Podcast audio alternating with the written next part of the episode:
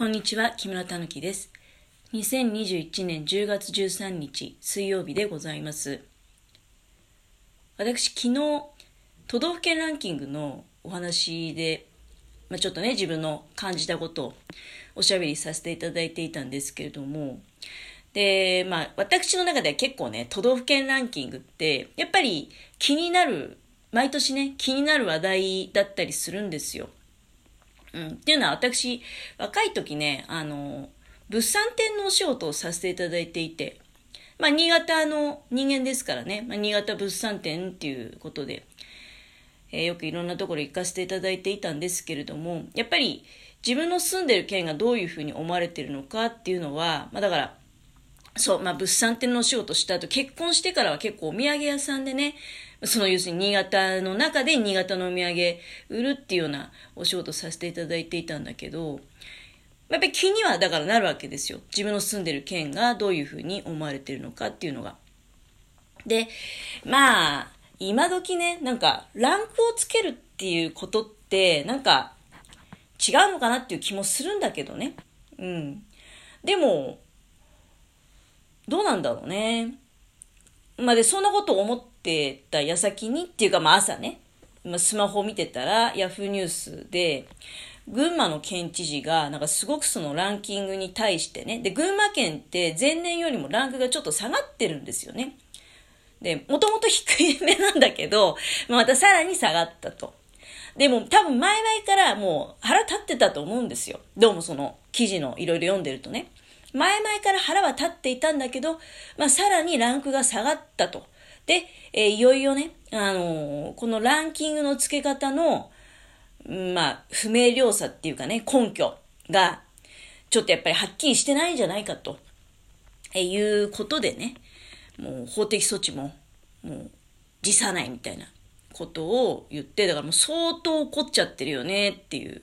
感じがしますよね。なんかそこまで、そこまで怒るんだなんていうふうに思いながら、また興味深くね、あの、その記事を読んでました。私が思うことっていうのは結構、そういう物産展なんかで言うと、で一番でも、まあ、まず思ったのはランキングをなんかこう、怒る前にね、やっぱり受け止めて、逆に、じゃあ、どうやってランキング上げていこうかみたいなことを前向きに考えていく姿勢っていうのは持てないのかなっていうのはまあ思いましたね。すぐ文句言って、なんか、そういう不当、不当性をね、自分は間違ってないと。ランキングが不明瞭で、で、根拠もなくね、非常に不当であるっていうことをこう、わーわー騒いで、逆に、いや、だからランク下がってんじゃないみたいな。さらにランク下げてないかっていうふうに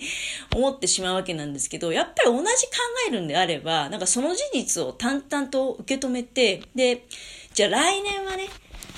もっともっと、それこそ目指せ1位みたいな感じで、そうするとまあ北海道をね、あの、相手に、こう、頑張っていかなきゃいけないと思うんですけど、それ考えるとでもランキング、北海道に叶いますっていうのあるんですよ。だからその物産展のお仕事させていただいていて、一番大人気のもう本当にドル箱物産展ってどう考えても北海道なんですよ。みんな北海道に憧れがあるんですよね。で、あとはどうだろう京都物産展とかね、それから横浜中華街店みたいなのもあるじゃないですか。で、あと九州物産展。九州ってなるとやっぱり探検では無理なんだよね。だから、九州物産展っていう風になります。私の知ってる範囲だとね、だだいたいスケジュールがあるんですよ。それで、秋頃は、今の時期っていうのは結局新米が出るもんだから、新潟物産展っていうのが多分ね、あの、お聞きの方なんかも、お住まいの地域の周辺のデパートのね、上とか行くと、まあ、まずは北海道ってなるけどね、でも新潟物産展も、まあ、やってるとこあると思いますよ。だけど、探検開催だと、やっぱり厳しいと、人気的にね。ということで、あとまあ多分物の揃え方っていう問題もあるよね。同じ物産展行くんだったら、物がいっぱいあった方が嬉しいわけじゃないですか。で、結構ね、新潟長野と抱き合わせみたいなのが多くて、新潟長野物産展と、で、長野でやるときは新州物産展って言って、もうなんか、長野だけで1個でやるっていうのも、まあもちろん新潟だけでやるっていうのもあるけど、新潟長野物産展っていうのは、多かったですね、私がやらせていただいたのは。で、一回だけね、なんか新潟群馬物産展って理由わかんないんですけど、そういう時もあったような気がする。あったような気がします。だけど、多分だけど、その、主に首都圏でやるわけじゃないですか。で、首都圏でやるから、まあ、余計ね、それでその周辺の北関東とかのあたりっていうのは、行けちゃうからね。気軽に行けちゃうからわざわざ物産展やる必要もないだろうっていうことで、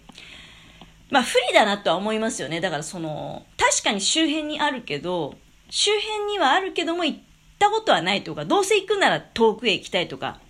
いろいろその人の考えであるわけじゃないですか。だその魅力に触れてもらう機会が少ないとかね。まあでも、思うんだけど、なんか何言いたいのか分かんなくなっちゃったけど、とにかくその、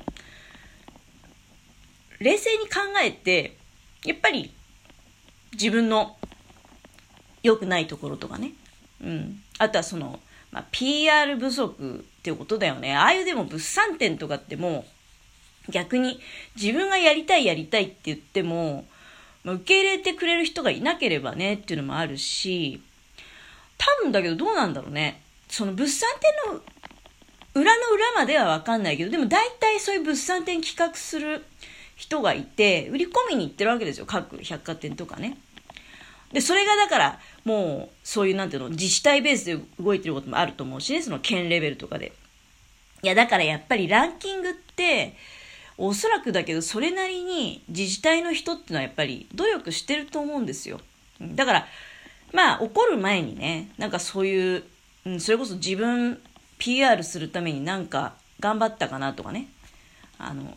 そっち方向でこう、考えてほしいかなって法的措置訴えてやるみたいなことだと、印象としてはやっぱり怖いっていうふうに思いますよね。なんか、もし全、全県的にそれも知事の言ってることがもう県民の総意なのであれば非常に怖いなっていうふうに私は思っちゃいますよ。で、いやでも絶対そんなことなくてコメント欄とかだとやっぱり器ちっちゃみたいなコメントもあるし、あと、いやまあ私個人的に群馬のことは隣、特に十日町から群馬って、そこそこそんなにすぐ行けるんで、あの、沼田とかね、そっちの方とか行くときありましたよ。遊びに。で、あれ、吹き割れの、吹き割れの滝って群馬でしたっけ？栃木でしたっけ？どっちだかわかんなくなっちゃったけど、あのまあ、そっち方面遊びに行ったりして、うん、で、よかったな、面白かったな、とか、あと味噌まんじゅう美味しいな、とか、そういう思い出もいっぱいありますし、富岡製糸場って世界遺産だしね、あの、魅力いっぱいあると思うんですけど、で、まあ、とにかくだから、怒る前に、なんかその、前向きに、で、客観的にね、自分を捉え直して、もっと頑張ろうみたいな気持ちとか、まあ、知事だったら、それを思ってほしいなっていうふうに感じましたけれども、で、あとその知事の言葉の中で、なんか、私自身、群馬県に生まれ育ったこと誇り持ってるみたいなこと書いてあって、で、またそれ私読んだ時に、なんか出たみたいな、もう生まれ育って誇り持ってるみたいなね。いやー、多分ね、そういうことじゃないんですよ。あのー、魅力って。だって、ま私正直本当まあ、新潟昨日もね、あの、新潟県民だけど、そんなに新潟好きじゃない、長野の方が大好きであるってお話してましたけど、私も家のものもね、その時にも言ったと思うけど、根っからの新潟県人ではないわけですよ。家のものは関西の方から転勤でたまたま新潟に来て、まあ、今ね、ここにもう住居を構えたから、まあまあ永住しようかな、みたいに思ってる。で、私も、まあ、実家十日町なんだけど、十日町生まれでも私ないんですよ。私東京生まれで、母も東京の人間で、もう父の自分勝手な思いだけで連れてこられちゃってっていう感じで。あ北の国からの純君状態ですね。あの、わかりやすく言うと、わかりにくいかもしれないけど、若い人には。私も北の国からの純君のあの話でいつもね、号泣してましたから、気持ちが被っちゃって。あの、大体、この事件の中の、ね、新潟県民ではあるけども、だから、生まれも育ちもっていう人って一体どのぐらいいるんでしょう？あの、結構ね、よその人でも形成されてる部分大きいと思うんですよ。で、なんかその、生まれも育ちもここで、みたいな、で、誇りがうんぬんとか言う人って、正直私だから苦手で、私ほんと子供の時もね、だから、小学校上がる時に、もう本当にね、なんか、幸か不幸か、まあ、小学校上がる前に、こっち来ちゃえみたいな、うちのね、父親のそういうのがあったと、計算があったと思うんだけど、小学校上がる前に連れてこられて、保育園とかは、だから、その、東京の方だったわけです。いきなり小学校で、なんかよそ者がいきなりいるみたいな状況で、結構ね、あのー、辛い扱い受けましたよ。だから、子供ってほら、やっぱ正直で残酷なところもあるから。どっから来たんだよ、やいやい、みたいなね。私、だからもう本当に田舎のドラマの